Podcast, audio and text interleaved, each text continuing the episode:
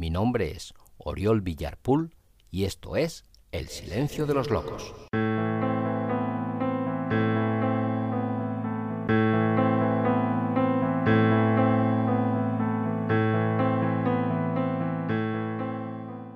Hola, hola, hola.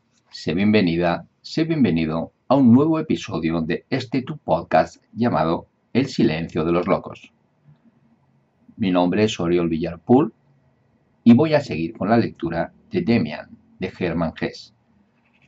Hoy voy a proceder a la lectura del capítulo 7, llamado Frau Eva.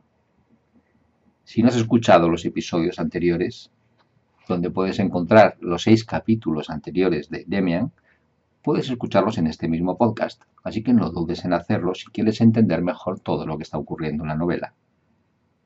Y así más, procedo a la lectura de el capítulo 7 de Demian de Hermann Hesse, llamado Frau Eva. Durante las vacaciones, fui un día a la casa en la que había vivido hacía años Max Demian con su madre. Por el jardín paseaba una anciana.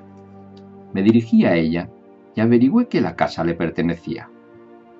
Pregunté por la familia Demian, y aunque la recordaba muy bien, no sabía dónde vivía ahora. Al ver mi interés, me invitó a entrar. Sacó un álbum encuadernado en cuero y me enseñó una fotografía de la madre de Demian. Yo apenas la recordaba.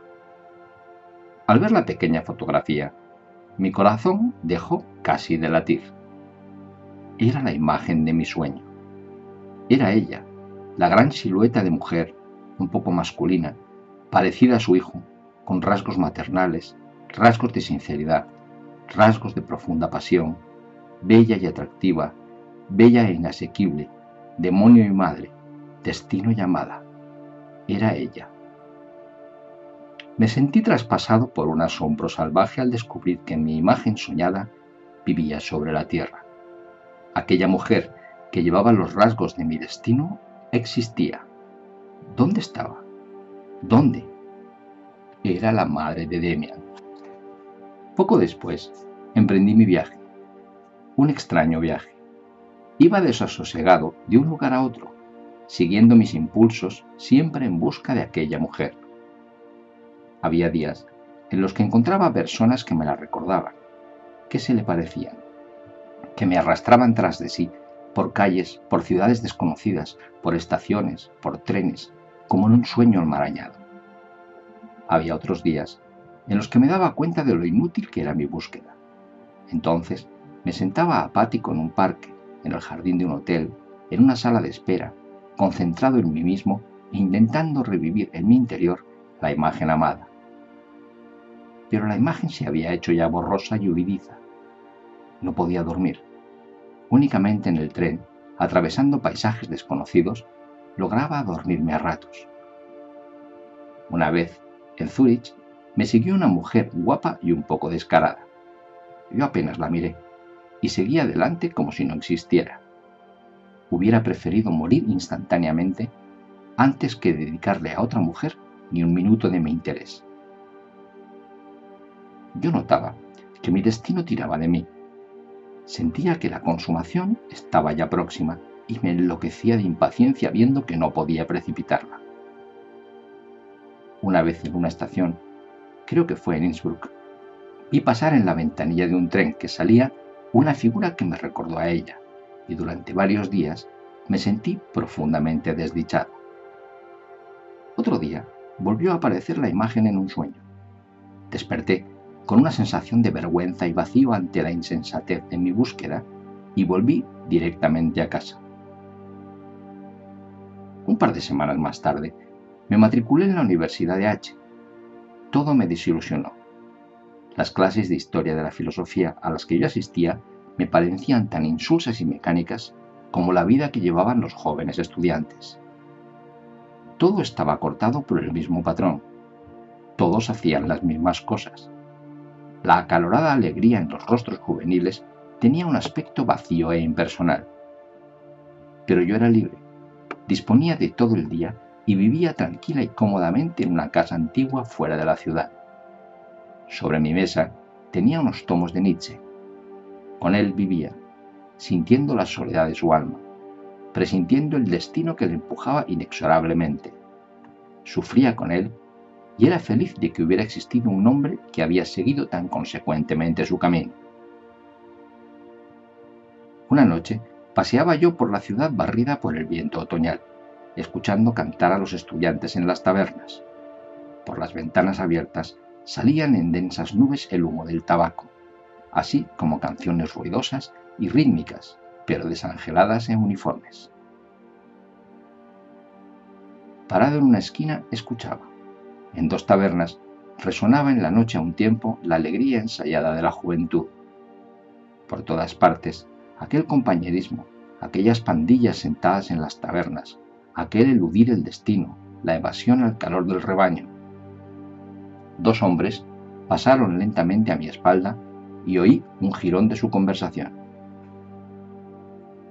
¿Verdad que es igual que la cabaña de adolescentes en el pueblo de negros? Y todo igual, hasta los tatuajes siguen de moda. ¿Ve usted? Esto es la joven Europa. La voz me sonó conocida y como una singular advertencia.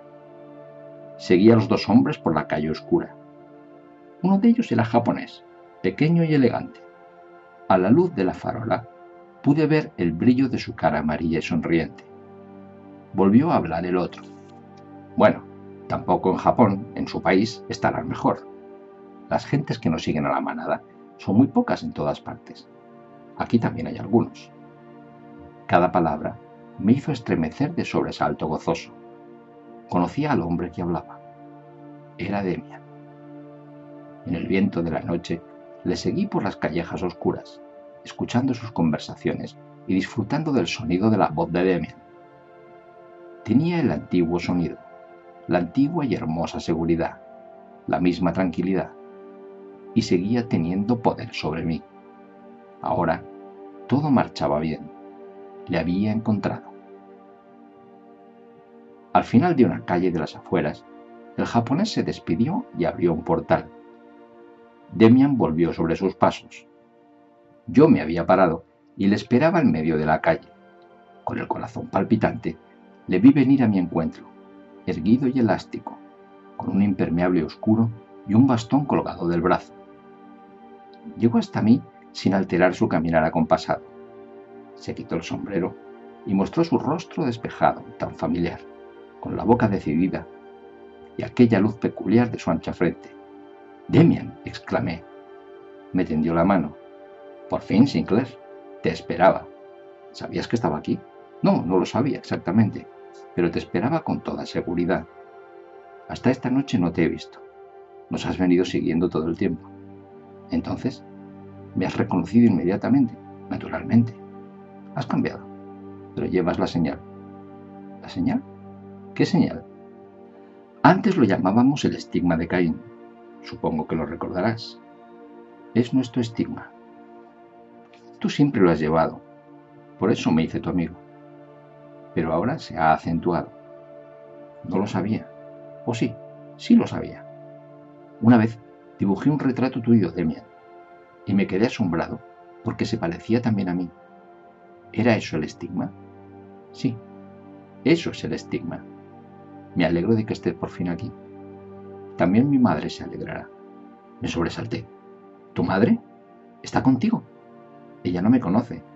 Oh, sabe algo de ti.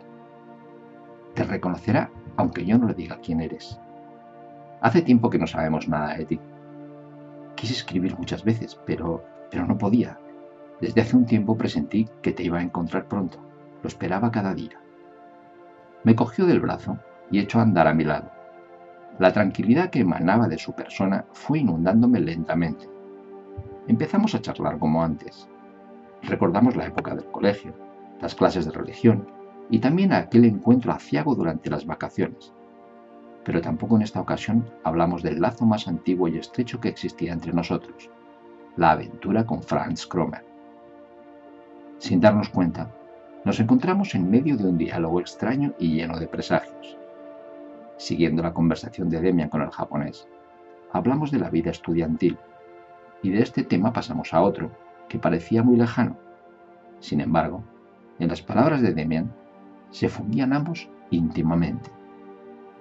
Habló del espíritu de Europa y del signo de nuestra época. Por todas partes, dijo, se extienden el grupo y la manada. Por ningún lado, la libertad y el amor. El espíritu de corporación, desde las asociaciones estudiantiles y los coros hasta las naciones, no es más que un producto de la necesidad. Es una solidaridad por miedo, temor y falta de imaginación. En su fondo está carcomida y vieja, a punto de desintegrarse. La solidaridad, dijo Demian, es algo hermoso, pero lo que vemos florecer por ahí no es solidaridad. Volverá a renacer del conocimiento del individuo por los individuos y durante algún tiempo transformará el mundo. La que hoy existe no es más que espíritu gregario. Los hombres se unen porque tienen miedo los unos de los otros. Los señores se asocian, los trabajadores se asocian, los sabios se asocian. ¿Y por qué tienen miedo? Solo se tiene miedo cuando se está en disensión consigo mismo. Tienen miedo porque nunca se han reconocido a sí mismos. Una sociedad de hombres que tienen miedo de lo desconocido que anida en ellos. Todos se percatan de que sus leyes de vida no funcionan ya, de que viven según los viejos códigos y que ni su religión ni su moral corresponden a lo que necesitamos. Durante 100 años y más, Europa no ha hecho más que estudiar y construir fábricas. Todos saben con exactitud cuántos gramos de pólvora se necesitan para matar a un hombre, pero no saben cómo se reza a Dios. No saben siquiera cómo se pasa un rato divertido. Mira las tabernas de los estudiantes o un lugar de diversión donde se reúne la gente rica. Desesperadamente. Querido Sinclair, de eso no puede salir nada alegre. Los hombres que se apiñan acobardados están llenos de miedo y de maldad. Ninguno se fía del otro. Son fieles a unos ideales que han dejado de serlo y apedrean a todo el que crea otros nuevos. Presiento graves conflictos. Vendrán, créeme, vendrán pronto naturalmente no mejorará el mundo. Que los obreros maten a los empresarios o que Rusia y Alemania disparen sobre una u otra, nada altera la situación, solo cambian los dueños. Pero no será completamente en vano. Hará patente la miseria de los ideales actuales. Se saldarán las cuentas con los dioses de la edad de piedra. Este mundo, tal como es ahora, quiere morir, quiere sucumbir y lo conseguirá. ¿Y nosotros? pregunté. ¿Nosotros? Oh, quizás sucumbamos con él. También nos pueden matar. Solo que con eso no acabarán con nosotros. En torno a lo que quede de nosotros, o en torno a los que sobrevivirán entre nosotros, se agrupará la voluntad del futuro. Y se mostrará la voluntad de la humanidad que nuestra Europa ahogó con su feria de técnica y ciencia. Entonces, se demostrará que la voluntad de la humanidad no se identifica nunca, en ningún lado, con las sociedades actuales, los estados, las naciones, las asociaciones y las iglesias. Porque lo que la naturaleza quiere hacer del hombre está escrito en cada individuo, en ti y en mí. Estaba escrito en Jesucristo y está escrito en Nietzsche. Cuando las sociedades actuales se derrumben, habrá sitio para estas corrientes, las únicas importantes que naturalmente pueden variar cada día. Llegamos ya muy tarde a un jardín junto al río. Vivimos aquí, dijo Demian. Ven pronto a vernos. Te esperamos. Feliz emprendí mi largo camino a casa en la noche fresca. Aquí y allá regresaban a sus casas estudiantes ruidosos y tambaleantes. Con frecuencia había sentido la discrepancia entre su absurda alegría y mi vida solitaria. A veces con una sensación de envidia y otras con sarcasmo. Pero nunca había sentido con tanta tranquilidad e intensidad lo poco que aquello me importaba, lo lejano y remoto que me resultaba aquel mundo. Me acordé de algunos funcionarios de mi ciudad natal, señores de edad, honorables, que evocaban las juergas de sus años estudiantiles como si se tratara de un paraíso perdido y veneraban la libertad de aquellos años como pudieran hacer los poetas u otros románticos con su infancia. Por todas partes lo mismo. Por todas partes buscaban la libertad y la felicidad en el pasado, de puro miedo a verse confrontados con su propia responsabilidad y con su propio camino. Pasaban unos años entre borracheras y juergas, luego se sometían y convertían en señores muy serios al servicio del Estado. Sí, nuestra sociedad estaba corrupta, y esta estupidez estudiantil aún era menos estúpida y peligrosa que otras muchas más. Cuando llegué a mi apartada casa y me metí en la cama, estas ideas desaparecieron y todo mi pensamiento se concentró en la gran promesa que aquel día me había deparado. Cuando yo quisiera, mañana mismo, vería a la madre de Demian. Que los estudiantes siguieran emborrachándose y tatuándose las caras, que el mundo estuviera corrupto y a punto de hundirse, a mí, ¿qué me importaba? Yo solo esperaba que mi destino viniera al encuentro con una nueva imagen. Dormí profundamente hasta muy entrada la mañana. El nuevo día amaneció para mí como uno de esos días festivos y solemnes que no había vivido yo desde las navidades de la infancia. Estaba lleno de profunda intranquilidad, pero sin ningún miedo.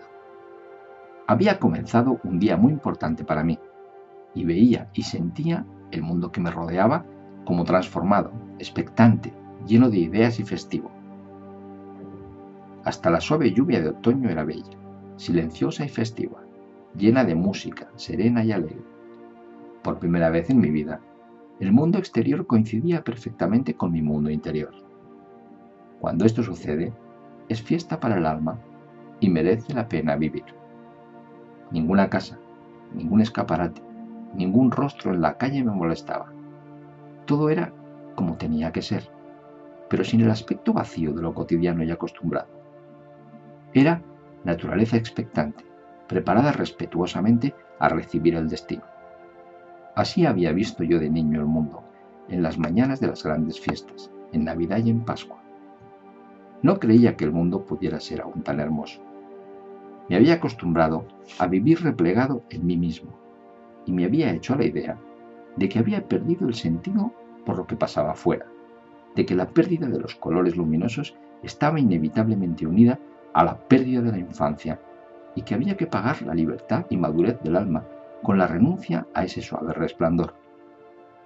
Ahora descubría emocionado que todo aquello había estado solo tapado y oscurecido y que era posible también, como hombre libre que ha renunciado a la felicidad de la infancia, ver refulgir el mundo y disfrutar de la visión infantil.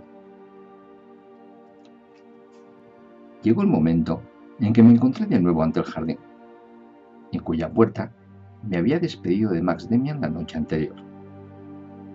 Detrás de los altos y grises árboles estaba escondida una casita clara y acogedora. Detrás de una cristalera crecían plantas y flores.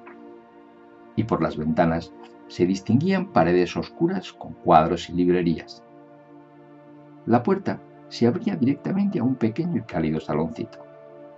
Una vieja criada con delantal blanco me introdujo y me quitó el abrigo. Me dejó solo en el saloncito. Miré en torno mío y enseguida me sentí trasladado a mi sueño. Arriba, en la pared de madera oscura, sobre una puerta, colgaba en un marco negro y protegido por un cristal un cuadro muy conocido para mí. El pájaro con la cabeza amarilla de gavilán, saliendo del cascarón del mundo. Emocionado, permanecí inmóvil. Sentí una extraña alegría mezclada con dolor, como si en ese momento todo lo que había hecho y vivido hasta entonces volviera a mí en forma de respuesta a consumación. Como un relámpago, pasó ante mí una multitud de imágenes la casa paterna con el viejo escudo de piedra sobre el portal. Demian, aún un chiquillo, dibujando el escudo. Yo mismo, también un niño, bajo la nefasta influencia de mi enemigo Cromes. Yo de joven, en mi cuarto de colegial, dibujando en mi mesa el pájaro de mis sueños, con el alma enredada en la red de sus propios hilos. Y todo lo vivido, hasta ese momento, resonaba en mi interior. Era aceptado, afirmado y aprobado con los ojos llenos de lágrimas, contemplé mi dibujo y me encontré leyendo en mi propia alma. Bajé la mirada. Bajo el dibujo del pájaro, en el marco de la puerta abierta, había aparecido una mujer alta, vestida de oscuro. Era ella. No fui capaz de articular ni una palabra. La hermosa y respetable dama me sonrió con un rostro que, como el de su hijo, no tenía edad e irradiaba una viva voluntad. Su mirada era la máxima realización. Su saludo significaba el retorno al hogar. En silencio le tendí las manos. Ella las tomó con manos firmes y cálidas. Usted es Sinclair. Enseguida le reconoció. Bienvenido.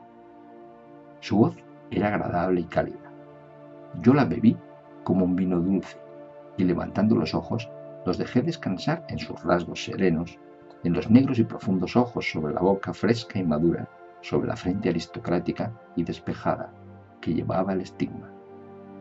Qué dichoso soy, le dije y besé sus manos. Me parece haber estado toda mi vida de viaje y llegar ahora a mi patria. Ella sonrió maternal. A la patria nunca se llega, dijo amablemente. Pero cuando los caminos amigos se cruzan, todo el universo parece por un momento la patria anhelada. Expresaba así lo que yo había sentido en mi camino hacia ella. Su voz y también sus palabras eran muy parecidas a las de su hijo, y sin embargo, diferentes.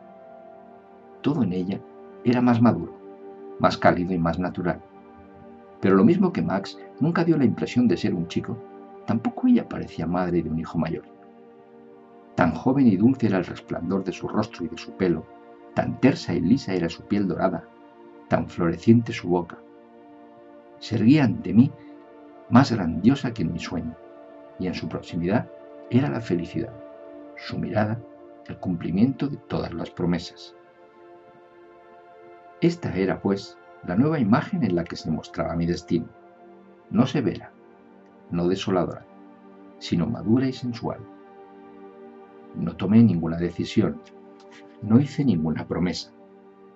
Había llegado a la meta, a un mirador desde el que el camino se mostraba amplio y maravilloso, dirigido hacia países de promisión, sombreado por los árboles de la felicidad próxima, refrescado por cercanos jardines del placer.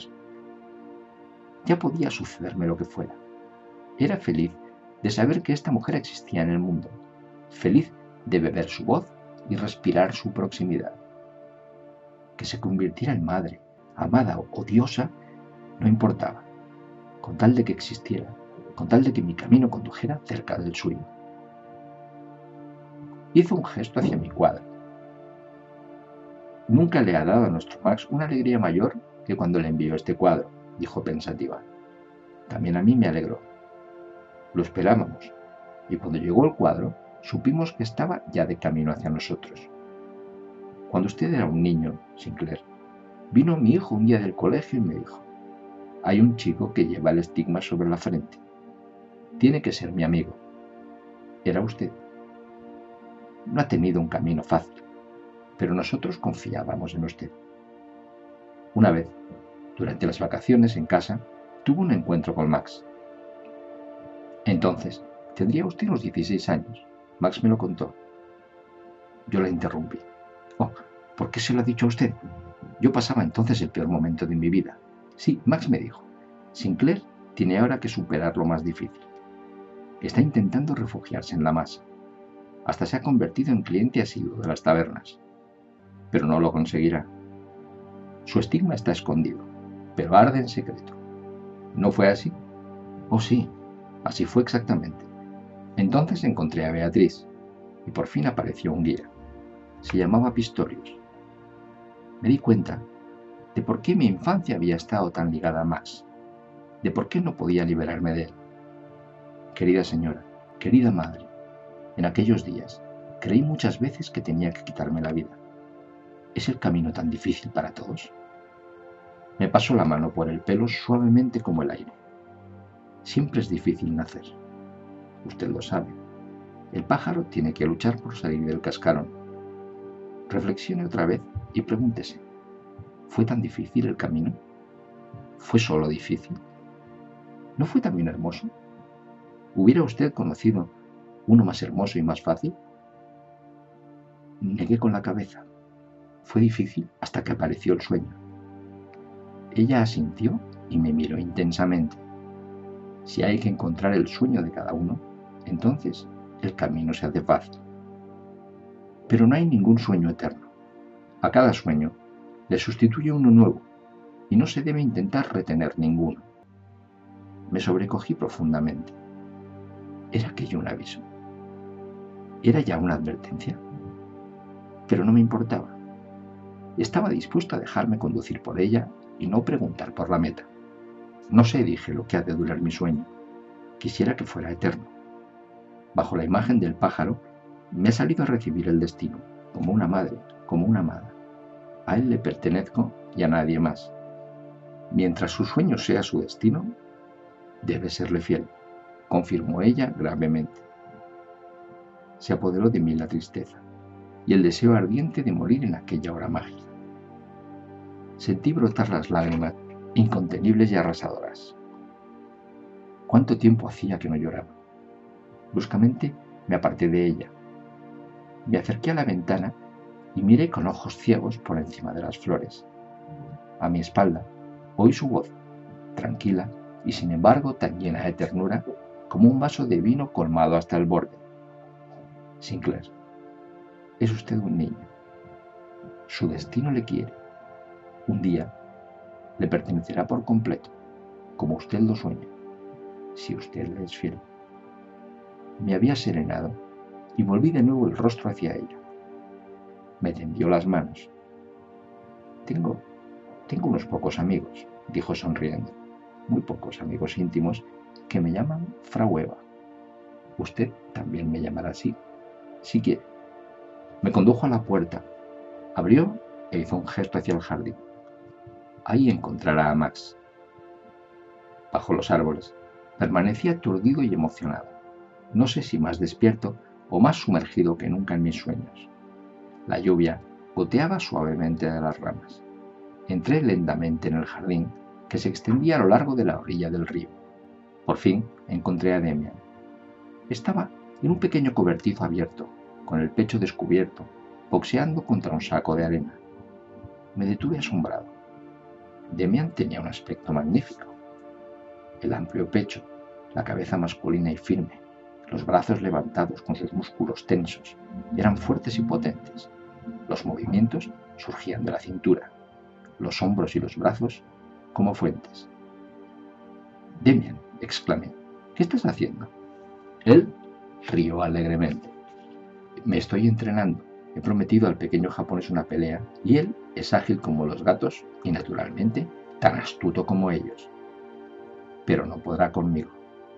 Es una pequeña, muy pequeña humillación que le debo. Se puso la camisa y la chaqueta. ¿Has visto ya a mi madre? Sí, Demian. ¿Qué madre tan maravillosa tienes? Frau Eva. El nombre le va perfectamente. Es como la madre de todas las criaturas. Me miró un momento a la cara muy pensativo. Ya conoces su nombre. Puedes estar orgulloso.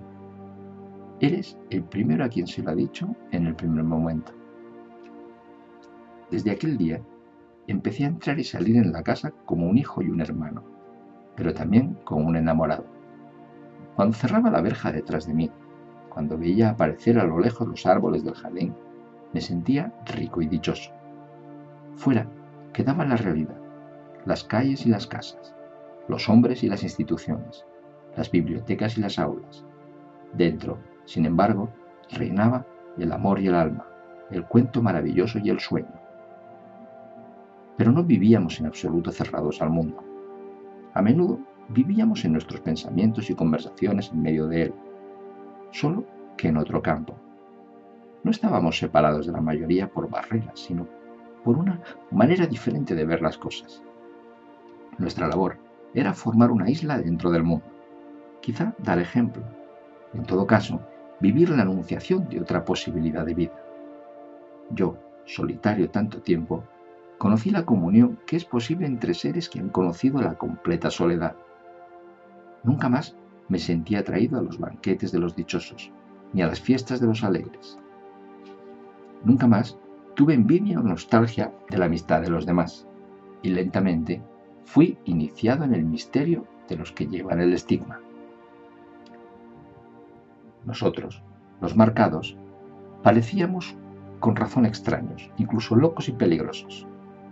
Habíamos despertado, o estábamos despertando, y nuestro empeño estaba dirigido a una mayor conciencia, mientras que el empeño y la búsqueda de los demás iba a subordinar cada vez con más fuerza sus opiniones, ideales y deberes, su vida y su felicidad a los del rebaño. También entre aquellos había empeño y fuerza y grandeza, pero mientras nosotros, los marcados, creíamos representar la voluntad de la naturaleza hacia lo nuevo, individual y futuro, los demás vivían en una voluntad de permanencia. Para ellos, la humanidad, a la que querían con la misma fuerza que nosotros, era algo acabado que había que conservar y proteger. Para nosotros, en cambio, la humanidad era un futuro lejano hacia el que todos nos movíamos, cuya imagen nadie conocía, cuyas leyes no estaban escritas en ninguna parte. Además de Frau Eva, Max y yo, pertenecían a nuestro círculo más o menos íntimamente otros que también buscaban. Algunos iban por caminos determinados y tenían metas especiales. Entre ellos había astrólogos y cabalistas, también un discípulo de Tolstoy y toda clase de seres sensibles, tímidos y vulnerables, adeptos a nuevas sectas, practicantes de ejercicios indios y vegetarianos. Con ellos no teníamos espiritualmente nada en común, excepto el respeto que cada uno tributaba al sueño vital de su semejante. Estaban más cerca de nosotros los que investigaban en el pasado el afán de la humanidad en busca de dioses y nuevos ideales. Estos traían libros, nos traducían textos antiguos, nos enseñaban reproducciones de viejos símbolos y mitos, y también cómo todo el patrimonio ideal de la humanidad, hasta nuestros días, había consistido en sueños subconscientes, en sueños en los que la humanidad seguía a tintas las intuiciones de sus posibilidades futuras. Así recorrimos el maravilloso y multiforme laberinto de dioses de la antigüedad hasta los albores del amanecer cristiano.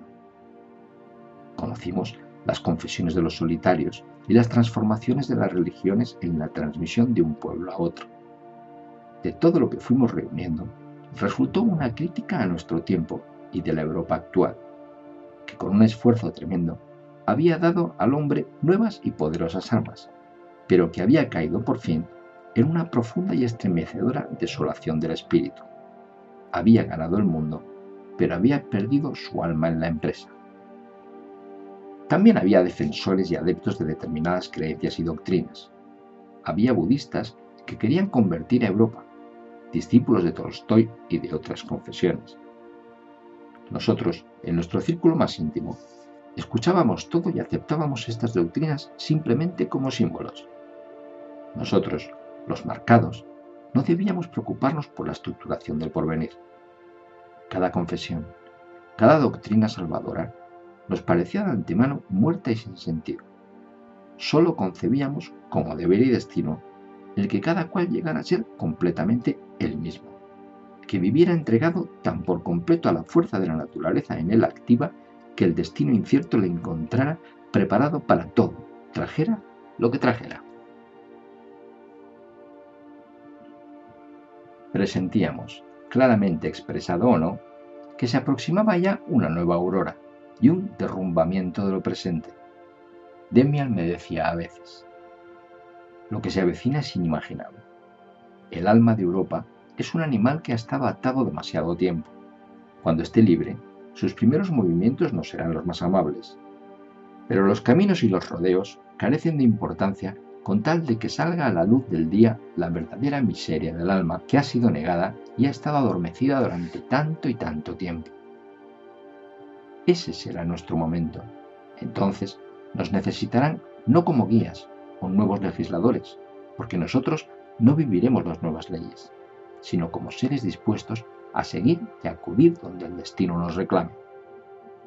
Mira, todos los hombres son capaces de hacer lo increíble cuando están amenazados sus ideales, pero ninguno está dispuesto cuando se presenta un nuevo ideal, un nuevo movimiento de expansión quizá peligroso y misterioso, los pocos que estaremos preparados seremos nosotros. Por eso estamos marcados. Como estaba marcado Caín, para despertar miedo y odio y sacar a la humanidad de su idílica estrechez hacia lejanías de peligro. Todos los hombres que han influido en el curso de la humanidad fueron, sin excepción, capaces y eficaces porque estaban dispuestos a aceptar el destino. Lo mismo Moisés que Buda, Napoleón o Bismarck. Nadie puede elegir la corriente a la que sirve ni el centro desde el que es gobernado. Si Bismarck hubiera comprendido a los socialdemócratas y se hubiera moldado a ellos, hubiese sido un hombre sabio, pero no un hombre del destino. Así pasó con Napoleón, César, Loyola, con todos. Hay que imaginarse todo esto desde el punto de vista biológico e histórico. Cuando, la cuando las transformaciones de la corteza terrestre arrojaron a los animales acuáticos a la tierra y a los animales terrestres a las aguas, fueron los ejemplares preparados a aceptar el destino los que pudieron amoldarse a lo nuevo e inesperado y salvar así su especie. No sabemos si tales ejemplares eran los que antes habían destacado como conservadores o por el contrario como originales y revolucionarios. Estaban preparados y por eso salvaron su especie para nuevas evoluciones. Eso es lo que sabemos. Por eso queremos estar preparados. Fraueva Asistía con frecuencia a estas conversaciones, pero nunca hablaba de esta forma. Era para cada uno de nosotros, cuando exteriorizábamos nuestros pensamientos, un oyente atento, un eco lleno de confianza, de comprensión. Parecía que todos los pensamientos manaban de ella y volvían a ella. Estar a su lado, oír de vez en cuando su voz y participar en la atmósfera de madurez y espiritualidad que la rodeaba, era para mí la felicidad. Ella notaba enseguida cuando se producía en mí un cambio, una confusión o una renovación. Me parecía que los sueños que yo tenía al dormir eran inspiraciones suyas. Muchas veces se los contaba y le resultaban comprensibles y naturales. No había dificultades que ella no siguiera con su clara intuición. Durante un tiempo tuve sueños que eran como reproducciones de nuestras conversaciones del día. Soñaba que todo el mundo estaba revolucionado y que yo, solo con Demian, esperaba tenso el gran destino. Este permanecía oculto, pero llevaba los rasgos de Fraueva. Ser elegido o rechazado por ella era el destino. A veces me decía sonriente, su sueño no está completo, Sinclair. Ha olvidado usted lo mejor. Y podía suceder que yo volviera a recordar nuevos fragmentos y no pudiera comprender cómo antes los había olvidado. De vez en cuando me sentía inquieto y los deseos me atormentaban. Creía no poder resistir verla junto a mí sin estrecharla entre mis brazos. También eso lo notaba enseguida. Una vez estuve varios días sin aparecer. Por fin volví confuso y ella me condujo a su lado y me dijo, no debe usted entregarse a deseos en los que no cree. Sé lo que desea, pero tiene que saber renunciar a esos deseos o desearlos de verdad. Cuando llegue a pedir con plena seguridad de que su deseo va a ser cumplido, éste será satisfecho.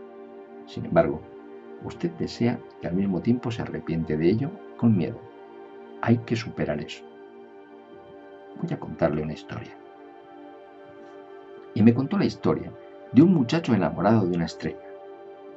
Adoraba a su estrella junto al mar. Tendía sus brazos hacia ella, soñaba con ella y le dirigía todos sus pensamientos pero sabía o creía saber que una estrella no puede ser abrazada por un ser humano. Creía que su destino era amar a una estrella sin esperanza, y sobre esta idea construyó todo un poema vital de renuncia y de sufrimiento silencioso y fiel que habría de purificarle y perfeccionarle. Todos sus sueños se concentraban en la estrella. Una noche estaba de nuevo junto al mar, sobre un acantilado, contemplando la estrella y ardiendo de amor hacia ella. En el momento de mayor pasión, dio unos pasos hacia adelante y se lanzó al vacío, a su encuentro. Pero en el instante de tirarse, pensó que era imposible y cayó a la playa destrozada. No había sabido amar. Si en el momento de lanzarse hubiera tenido la fuerza de creer firmemente en la realización de su amor, hubiese volado hacia arriba a reunirse con su estrella el amor no debe pedir, dijo, ni tampoco exigir. Ha de tener fuerza de encontrar en sí mismo la certeza. En ese momento ya no se siente atraído, sino que atrae él mismo. Sinclair. Su amor se siente atraído hacia mí. El día que me atraiga así, acudiré. No quiero hacer regalos. Quiero ser ganada. Un tiempo después, me contó otra historia. Se trataba de un enamorado que amaba sin esperanza. Se refugió por completo en su corazón y creyó que se abrasaba de amor. El mundo a su alrededor desapareció. Ya no veía el azul del cielo ni el bosque verde. El arroyo ya no murmuraba, su arpa no sonaba. Todo se había hundido, quedando él pobre y desdichado. Su amor, sin embargo, crecía y prefirió morir y perecer a renunciar a la hermosa mujer que amaba. Entonces se dio cuenta de que su amor había quemado todo lo demás, de que tomaba fuerza y empezaba a ejercer su poderosa atracción sobre la hermosa mujer que tuvo que acudir a su lado. Cuando estuvo ante él, que la esperaba con los brazos abiertos, vio que estaba transformada por completo y sobrecogido, sintió y vio que había traído hacia sí a todo el mundo perdido. Ella se acercó y se entregó a él. El cielo, el bosque, el arroyo, todo le salió al encuentro con nuevos colores frescos y maravillosos. Ahora le pertenecía. Hablaba su lenguaje. Y en vez de haber ganado solamente una mujer, tenía el mundo entero entre sus brazos. Y cada estrella del firmamento ardía en él y refugía gozosamente en su alma. Había amado y a través del amor se había encontrado a sí mismo. La mayoría ama para perderse. Mi amor hacia Frahueva era el único sentido de mi vida, pero ella cambiaba cada día. A veces creía sentir con seguridad que no era su persona por la que se sentía atraída mi alma, sino que ella era un símbolo de mi propio interior que me conducía más y más hacia mí mismo. A menudo oía palabras de ella que me parecían respuestas de mi subconsciente a preguntas acucientes que me atormentaban. Había momentos en los que me devoraba el deseo y besaba los objetos que habían tocado sus manos. Y lentamente fueron superponiéndose el amor sensual y el amor espiritual, la realidad y el símbolo. Podía suceder que en mi habitación pensara en ella con tranquila intensidad y sintiera su mano en mi mano y sus labios en los míos. Otras veces estaba con ella, miraba su rostro, le hablaba, escuchaba su voz y no sabía si era realidad o sueño. Comencé a intuir de qué modo se puede poseer un amor eternamente. A veces, leyendo un libro, descubría una nueva idea. Era como un beso de fraguela. Me acariciaba el pelo y me dedicaba una sonrisa cálida y perfumada, y yo tenía la misma sensación de haber dado en mí un paso adelante. Todo lo que me era importante y definitivo adquiría su figura. Ella podía transformarse en cada uno de mis pensamientos y cada uno de mis pensamientos en ella. Había temido las vacaciones de Navidad que pasé en casa de mis padres porque creía que iba a ser un tormento vivir dos semanas enteras lejos de Frahueva. Pero no lo fue. Era una delicia estar en su casa y pensar en ella. Cuando volví a H, Pasé aún dos días sin ir a su casa para disfrutar de aquella seguridad e independencia de su presencia física. También tenía sueños en los que mi unión con ella se realizaban en nuevas formas simbólicas. Ella era un mar en el que yo desembocaba. Era una estrella y yo otra que caminaba hacia ella. Y nos encontrábamos, nos sentíamos atraídos mutuamente, permanecíamos juntos, girando dichosamente, el uno en torno al otro, en órbitas próximas y armónicas. Cuando volví a verla, le relaté el sueño. El sueño es hermoso, dijo tranquilamente. Hágalo realidad. Ya casi en la primavera, hubo un día que nunca olvidaré. Entré en el salón, una ventana estaba abierta y en el aire tibio flotaba el pesado perfume de los jacintos como no había nadie, Subí por la escalera a la habitación de Max Demian. Llamé suavemente a la puerta y entré sin esperar respuesta, como acostumbraba a hacer. La habitación estaba oscura, las cortinas cerradas. La puerta del cuartito en el que Max Demian había instalado un laboratorio químico estaba abierta. Desde allí llegaba la luz clara y blanca del sol primaveral a través de las nubes. Yo creí que no había nadie y corrí las cortinas. Vi a Max Demian sentado en un taburete, cerca de la ventana tapada, acurrucado y extrañamente transformado. Como un rayo, me traspasó la idea de que ya lo había visto así otra vez. Sus brazos pendían inmóviles, las manos descansaban sobre su regazo, su rostro, echado ligeramente hacia adelante, con los ojos fijos, estaba vacío y muerto. En sus pupilas brillaba un pequeño y duro reflejo, como un pedazo de cristal. La cara pálida estaba ensimismada y sin otra expresión que la de una tremenda rigidez. Parecía la máscara milenaria de un animal en el portal de un templo. No parecía respirar. Los recuerdos me inundaron. Así, exactamente así, le había visto ya una vez hacía muchos años, cuando yo aún era un chico. Como ahora, sus ojos estaban vueltos hacia adentro, sus manos inmóviles, una junto a otra, una mosca le había paseado por la cara, y entonces, hacía quizá seis años, había tenido el mismo aspecto, tan joven y tan intemporal.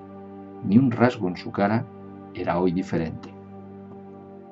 Sobrecogido por un repentino miedo, salí de la habitación y bajé las escaleras. En el salón encontré a Frau Eva. Estaba pálida y parecía cansada. Nunca la había visto así. Una sombra pasó por la ventana y el sol blanquecino e hiriente desapareció de pronto. Estuve en la habitación de Max, sitio agitado.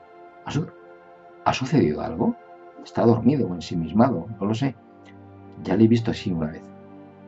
No le habrá despertado, ¿verdad? Preguntó inquieta. No, no me ha oído. Volví a salir enseguida. Frau Eva, dígame, ¿qué le pasa? Ella se pasó la mano por la frente. Esté tranquilo, Sinclair. No le pasa nada. Se ha retirado. No tardará en volver. Se puso en pie y salió al jardín a pesar de que empezaba a llover. Intuí que no debía acompañarla. Permanecí en el salón dando paseos de arriba a abajo en medio del perfume embriagador de los jacintos, contemplando el dibujo de mi pájaro sobre la puerta y respirando con angustia la siniestra sombra que llenaba esta mañana toda la casa. ¿Qué era? ¿Qué había pasado? Frau Eva volvió pronto. Las gotas de lluvia brillaban en su pelo negro. Se sentó en su sillón. El cansancio la inundaba. Me acerqué a ella. Me incliné y besé las gotas que temblaban en su pelo. Sus ojos estaban claros y serenos, pero las gotas me supieron a lágrimas. ¿Quiere que vaya a ver cómo está? murmuré. Ella sonrió débilmente. No sea usted niño, Sinclair, me amolestó en voz alta como para romper el sortilegio. Váyase ahora y vuelva más tarde. Ahora no puedo hablar con usted. Me fui hacia las montañas, alejándome de la casa y de la ciudad. La lluvia fina y oblicua me daba en la cara. Las nubes pasaban muy bajas y pesadas, como bajo la presión del miedo. En el valle no se movía el aire. En las alturas parecía que estaba desatada la tormenta. De vez en cuando, el sol rompía descolorido y cegador entre las nubes grises. Entonces, apareció sobre el cielo una nube ligera y amarilla. Se agolpó contra el muro de nubarrones grises, y en pocos momentos el viento formó con el amarillo y el azul una imagen, un gigantesco pájaro que se despegaba del caos azul y desaparecía con amplios aletazos en el cielo. En ese momento, se desencadenó la tormenta y la lluvia cayó a torrentes mezclada con granizo. Un trueno breve, inverosímil y terrible crepitó sobre el paisaje azotado. Un poco más tarde, volvió a romper el sol y sobre las cercanas montañas, más allá del bosque marrón, brilló mortecina y real la pálida nieve. Cuando volví al cabo de unas horas a casa, mojado y despeinado, el mismo Demian me abrió la puerta. Me condujo a su habitación. En el laboratorio ardía una llama de gas. Había papeles en desorden. Parecía haber trabajado. Siéntate, me invitó. Estarás cansado. Ha hecho un tiempo horrible. Se ve que has estado dando un buen paseo. Ahora traente. Hoy sucede algo, comenté vacilante. No puede ser solo una pequeña tormenta. Me miró inquisitivamente. ¿Has visto algo? Sí, vi durante un instante claramente una imagen en las nubes. ¿Qué imagen? Era un pájaro. El gavilán, ¿seguro? ¿El pájaro de los sueños? Sí, era mi gavilán. Era amarillo y gigantesco y desapareció volando en el cielo azul. Demian respiró hondamente. Llamaron a la puerta. La vieja criada trajo el té. Sírvete, Sinclair, por favor. No has visto el pájaro por casualidad, ¿verdad? ¿Por casualidad? ¿Se ven acaso estas cosas por casualidad? No, significa algo. ¿Sabes qué? No, presiento que significa conmoción, un paso adelante en el destino. Creo que nos atañe a todos. Demian paseaba agitado de un lado a otro. Un paso en el destino, exclamó. Lo mismo he soñado yo esta noche. Y mi madre tuvo ayer un presentimiento que le decía lo mismo. Yo, yo he soñado que subía por una escalera a lo largo de un tronco o de una torre. Al llegar arriba, vi el país en llamas, en una gran llanura con ciudades y pueblos. Aún no te lo puedo explicar del todo. No lo veo muy claro. ¿Y este sueño lo refieres a ti? Pregunté. ¿A mí? Pues claro. Nadie sueña cosas que no se refieran a él. Pero no me atañe a mí solo. Tienes razón. Yo distingo bien los sueños que me anuncian movimientos en mi alma y los otros, muy raros, en los que se presagia el destino de toda la humanidad. He tenido pocas veces sueños de estos, y nunca uno del que pudiera decir que ha sido una profecía y que se haya cumplido. Las interpretaciones son demasiado vagas, pero de una cosa sí que estoy seguro. He soñado algo que no solo me atañe a mí, porque es semejante a otros sueños antiguos que he tenido y de los que es continuación. De estos, Sinclair, brotan los presentimientos de que ya te he hablado. Que nuestro mundo está corrupto, ya lo sabemos. Esto no sería un motivo suficiente para profetizarle su destrucción o algo parecido.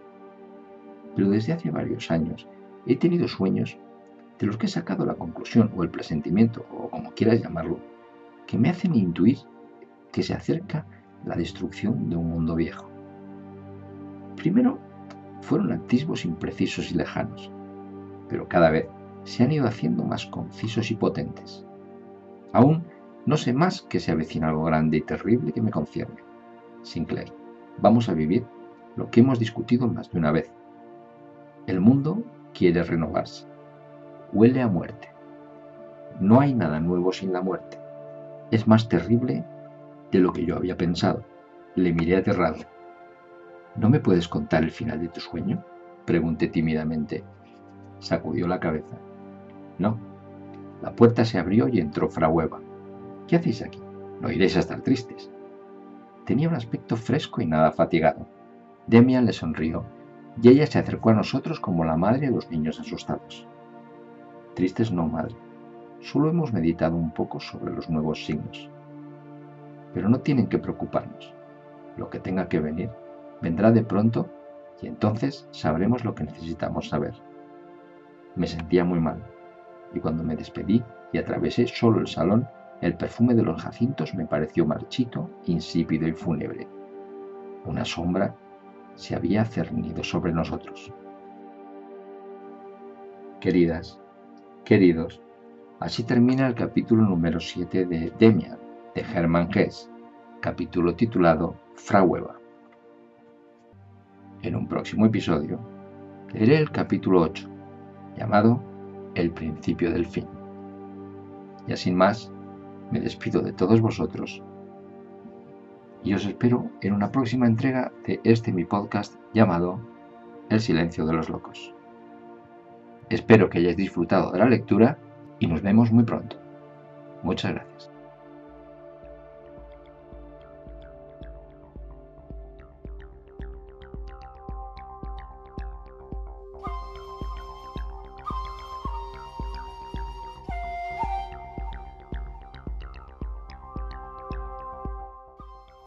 Muchas gracias por haber llegado hasta aquí. Recuerda que si te apetece saber más de mí o conocer mejor lo que escribo, puedes y debes visitar mi web www.oriolvillar.es. Allí encontrarás relatos, poemas, textos teatrales, guiones de cine, artículos y muchas cosas más.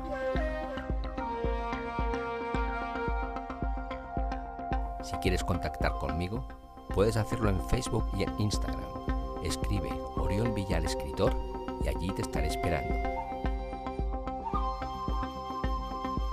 Si te apetece adquirir mi libro Microdolor, escribe en Google Microdolor Amazon y lo tendrás a un solo clic de ti. Si prefieres el correo electrónico, contacto arroba oriolvillar.es es tu opción.